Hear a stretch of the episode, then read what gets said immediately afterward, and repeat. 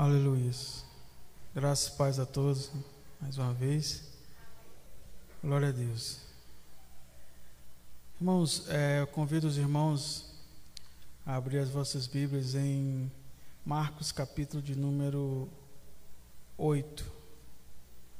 Marcos, capítulo 8. Aleluias.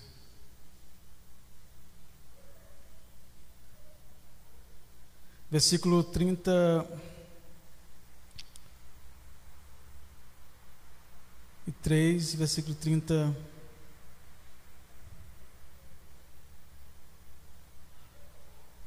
30, 34 e 35. Glória a Deus.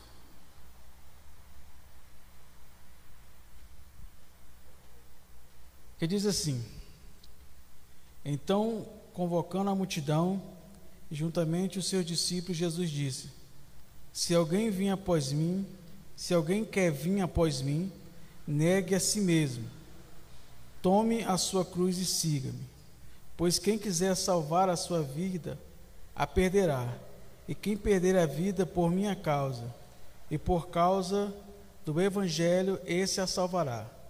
De que adianta uma pessoa ganhar o mundo inteiro e perder a sua alma? Quem daria uma pessoa em troca de sua alma? Pois quem nessa geração adulta e pecadora se envergonhar de mim e das minhas palavras, também o filho do homem se envergonhará dele quando vier na glória do seu Pai com os santos anjos. É,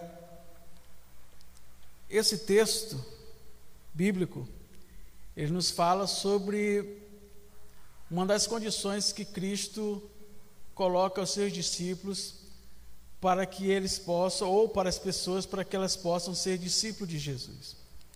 Eu lembro-me que um dia desses eu estava em uma roda de conversa de algumas pessoas, não sei nem se era dos encarnecedores, porque as pessoas estavam lá questionando a respeito de Deus, e aí falava: ah, não, será que isso é invenção? Será que realmente existe? Será que não existe? E aí, por fim, fala: não, o Messias deve saber, é teólogo, alguma coisa do tipo. Fala aí sobre Deus. É, o que é isso? Com, com, como isso se dá? E eu falava: olha, é, o Evangelho de Cristo ele fala a respeito de morte, de vida e de renúncia. E talvez não seja muito interessante para algumas pessoas, porque é, o Evangelho ele nos instrui que nós devemos nos anular em detrimento de Cristo. E para muitos de vocês que querem ser reis da própria vida, são senhores, vocês que se bastam, talvez não seja tão interessante. Ou talvez seja aquilo que vocês estão precisando para que possam encontrar salvação em Cristo. E aí nós conversávamos sobre isso porque a sociedade moderna ela empreende uma vida totalmente hedonista.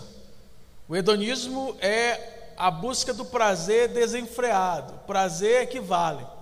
Hoje, por exemplo, é, nós vivemos a chamada era das sensações, né? O homem sensível, o homem que sempre quer estar vivendo à custa do seu prazer. E pensando nisso, eu conversando com algumas pessoas é, a respeito de igreja, a respeito de evangelho, a respeito de chamado, e é comum quando nós empreendemos esse tipo de conversa que as pessoas eles falam assim: ah, é, eu estou numa igreja, eu saí de uma igreja para outra porque nessa igreja eu me sinto bem, é onde eu me sinto melhor. Então, eu acho assim que as pessoas, como a pessoa estava me falando, eu acho assim que as pessoas têm que estar no lugar ou na igreja que eles se sintam bem. E geralmente essa frase, essa ideia, ela é bastante replicada entre as pessoas. A igreja, ela é algo que tem que nos fazer nos sentir bem. E a verdade é que o Evangelho não nos fala sobre isso. O Evangelho não é sobre nós. não é sobre nós nos sentirmos bem. É claro que a escatologia futura é que nós possamos viver e reinar com Cristo eternamente. Com certeza não há dádiva, não há coroa, não há nada maior e melhor do que isso. Mas o Evangelho não é sobre nós nos sentirmos bem, mas é sobre o grande propósito que Deus nos apresenta e nós reagimos a partir de tudo isso, sempre colocando Cristo como Rei e Salvador das nossas vidas. Então nós temos que desmistificar a ideia de que a igreja é o lugar que é bem parecido com o clube social que nós achamos legal e que intencionalmente fazemos parte dele e por isso pagamos o valor que pagamos para estar nele, porque é um lugar legal. E não é que não tenha que ser ou tenha que deixar de ser, mas o evangelho ele tem que ser sobre a vontade de Deus, o propósito de Deus, aquilo que Deus requer para cada um de nós. É por isso que Jesus, convidando ou chamando é, as pessoas, ele coloca algumas condições importantes para que elas possam estar arroladas nessa condição de discípulo, para que elas possam estar alistadas nesse exército de discípulos de Deus. E aí é aqui que ele diz: olha, versículo 34 vai dizer: então, convocando a multidão juntamente, o seu discípulo disse: Se alguém quer vir após mim, negue-se a si mesmo. Jesus está chamando as pessoas para que elas possam estar na condição dos seus discípulos. Essa é uma figura bem compreensível na cultura judaica. Ora, o rabi, o mestre, ou rabone, como chamaram Jesus, né, mestre dos mestres, ele era aquele que ensinava e aquele que inspirava o seu aprendiz ou o seu discípulo a ponto de ele querer ser semelhante, como imitador que deveria ser. É a figura daquela pessoa que está caminhando em uma estrada e ensinando, e o discípulo que vem, ele está aprendendo os seus ensinamentos e comendo poeira que os seus pés faz na caminhada. Essa deve ser a disposição do discípulo, aquele que aprende, aquele que na caminhada vai se alimentando daquilo que o seu mestre, o seu rabi vai falando. E Jesus está dizendo: olha, aqueles que querem estar na condição de seguir-me, aquele que quer estar na condição de vir após mim, de cumprir o seu chamado, primeiramente deve negar a si mesmo. Negar-se. Negar-se significa essa autonegação, essa anulação própria, onde agora as minhas vontades, os meus interesses, eles não são prioridade, mas a prioridade é daquele que rege a minha vida, daquele que me conduz, daquele que me instrui. E sabe por que tudo isso? Porque as nossas próprias vontades, elas nos conduzem à morte. Então, quando Jesus nos convida ou nos chama a esse verdadeiro e excelente discipulado. Ele não está só simplesmente nos afrontando, ele não quer só nos afrontar, mas ele quer nos dar vida. Porque está na condição que nós estamos, ou que nós estivemos, ou que muitas vezes nos encontramos, é uma condição suicida, uma condição que só nos leva à morte, porque só temos vida através de Cristo. Então por isso devemos e precisamos negar a nós mesmos. Mas nós sabemos que isso não é muito fácil. Sabemos que sempre nós estamos querendo colocar as nossas vontades em detrimento ou à frente de qualquer coisa, porque nós queremos ser felizes acima de tudo. E é por isso que sempre está se lançando livros, cinco passos para a felicidade, os dez passos para você chegar à verdadeira felicidade. E nós vamos nos misturando com essa palavra de couticismo e vamos muitas vezes abandonando o evangelho porque nós queremos que o evangelho ele satisfaça as nossas vontades e não a vontade de Deus. Está errado. E Jesus está aqui dizendo, olha, esse discipulado, ele requer consequências. Não é simplesmente uma mera convicção intelectual não é simplesmente um passar de conteúdo, não é simplesmente é projetar uma ideia e seguir essa ideia, não. É uma renúncia total e completa, um abandono de mim para viver a partir de Cristo. Para viver a partir de Cristo. Essa renúncia total e completa nos anulando dia após dia, vontade após vontade, para que Cristo ele venha reinar em nós, para que Cristo venha ser o nosso Senhor. Então aquele que quer ir após Cristo, nesse chamado discipulador, deve anular a si mesmo. E anular a si mesmo fala de vontade de faculdade, processo volitivo, de você ter intenção de realmente buscar em primeiro lugar as coisas de Deus, as coisas eternas, as coisas do céu. Porque a nossa vontade ela não pode prevalecer. Jesus ele nos dando um modelo de uma oração perfeita. Mateus capítulo 6, ele vai dizer: "Olha, Pai nosso que está no céu, santificado seja o vosso nome, venha a nós o teu reino e seja feita a tua vontade. É a vontade de Deus que deve prevalecer. Logo, nós vamos diminuindo. Não é o que João Batista ele fala: olha, vai vir um aí. Eu vos batizo em água, mas vai vir um que vos batizará com o Espírito Santo. Vai vir um aí que ele vai trazer salvação em você vai estar imerso, batizado nele. E quem é esse João? É alguém como tu? Não. É alguém que eu não, por mim mesmo, eu não tinha condições nem de amarrar as suas sandálias, porque o importante sempre é que ele venha crescer e eu venha diminuir. O Evangelho não é sobre nós. Então, se alguém te falou isso, Desculpa, mas você foi enganado. O Evangelho é sobre Cristo, é sobre cumprir e fazer a vontade de Cristo. É por isso que muitas vezes, mesmo cansado, é por isso que muitas vezes, mesmo não sendo o programa mais interessante, é por isso que muitas vezes, mesmo não sendo aquilo que nos faz mais feliz, nós devemos fazer e cumprir a vontade de Deus na nossa vida. E aí Jesus está convidando essas pessoas, Jesus reúne essa multidão e está dizendo: olha, quem quer vir após mim, quem quer viver esse chamamento, deve negar a si mesmo e também tomar a sua cruz.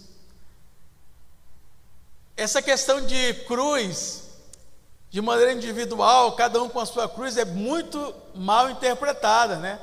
As pessoas confundem isso com os sofrimentos pontuais de cada um.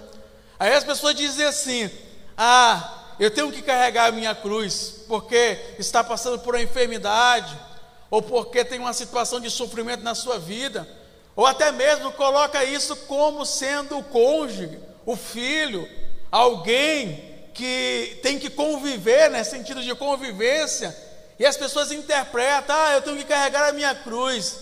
Quando nós fazemos isso, nós diminuímos o que o Evangelho é ou o sacrifício de Cristo.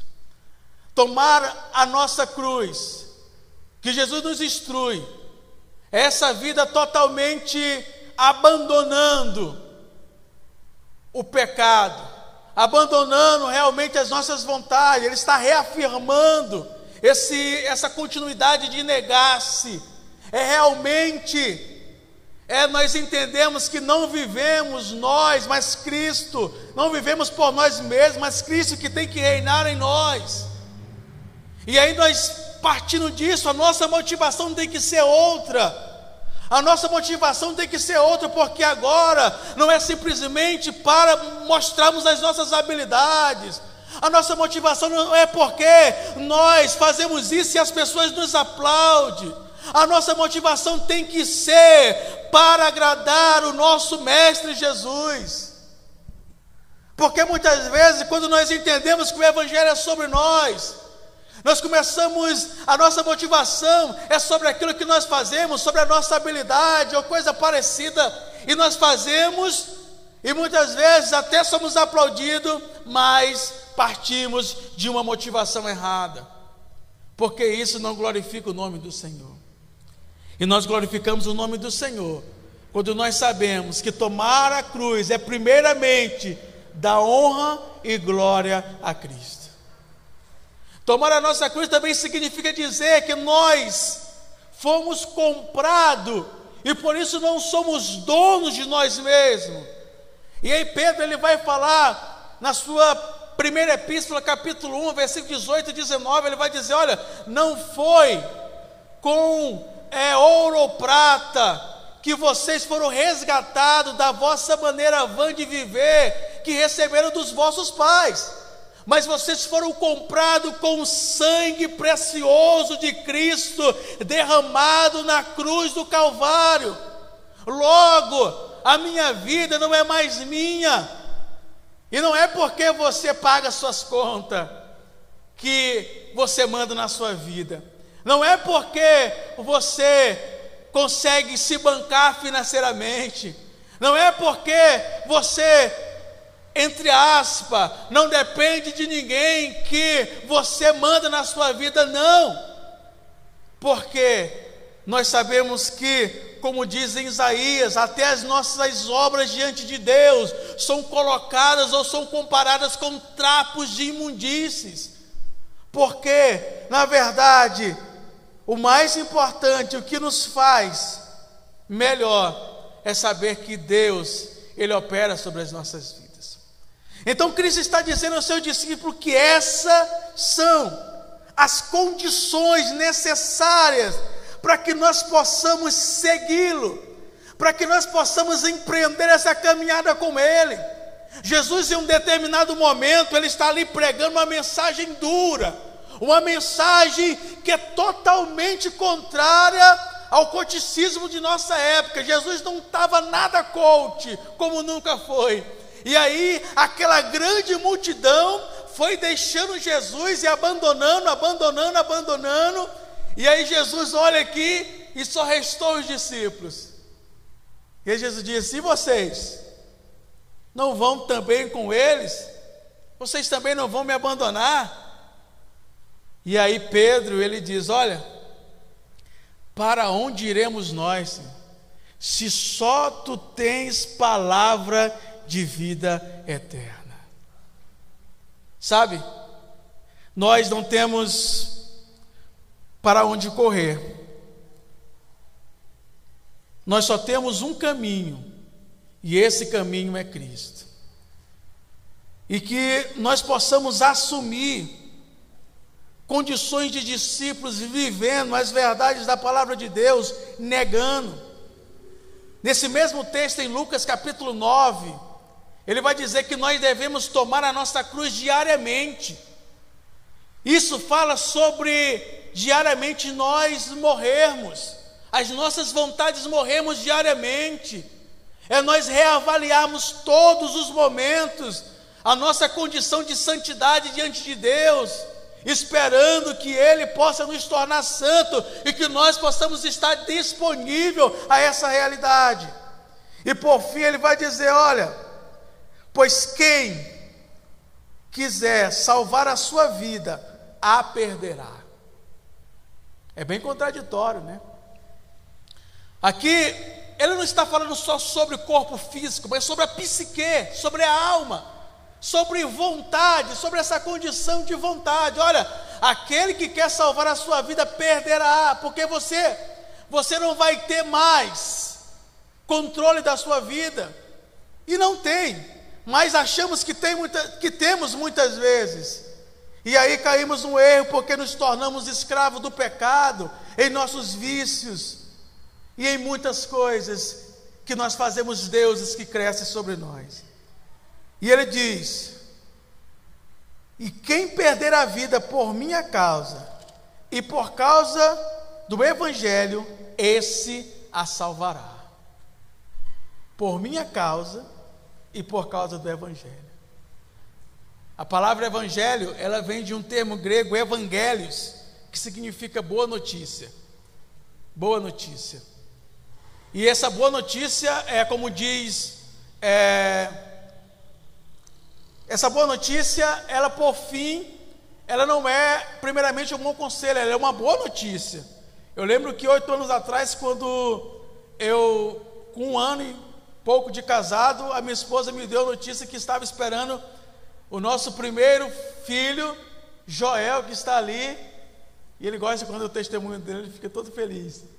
E isso mudou, porque eu tive que agir a partir dessa notícia, que foi uma boa notícia. E eu comecei a pensar: será que eu dou conta de ser pai? Será que eu consigo? Será que eu tenho que trabalhar mais? Essa loucura que a gente pensa que domina tudo, eu tenho que ganhar mais dinheiro, essas coisas que nós pensamos. E por fim eu sei que desde esse momento nunca mais eu fui o mesmo. Porque quem tem filho, irmãos, se você estiver no cômodo da casa e cair um copo no outro cômodo e as crianças estiverem no outro cômodo, o teu coração ele vai a mil. Morreu alguém, alguma coisa aconteceu, nunca mais você é o mesmo. Porque eu recebi essa boa notícia. Aquele que, por causa do Evangelho, e por causa de mim perder a sua vida, esse a encontrará. Pois o que adianta ganhar o mundo inteiro, vivendo regaladamente ou não querendo passar por esses crivos do Evangelho, viver uma vida totalmente fora de Cristo, o que adianta ganhar o mundo inteiro e perder a sua vida? Mas Cristo nos convida a partir dessa boa notícia que é o Evangelho, e a partir dele, dos seus ensinamentos, nós sermos verdadeiros discípulos, porque o Evangelho não é sobre nós, o Evangelho é sobre Cristo. Oremos em nome de Jesus. Senhor Deus, nós te agradecemos, ó Pai, pela tua palavra, que nos instrui e nos orienta. Continua conosco, Senhor, nos fazer entender a beleza do teu evangelho e também conseguimos e possamos viver também os momentos de agrúrias, os momentos difíceis, mas sempre acreditando que mesmo em situações que nós passamos, tu estás conosco. O teu evangelho, essa boa notícia, os efeitos dele, Senhor, nos faz vivo. E olhando para ti, que é o autor e consumador da nossa fé, nós temos vida. Obrigado por tudo, em o nome de Jesus. Amém. Que Deus abençoe a todos, em nome de Jesus.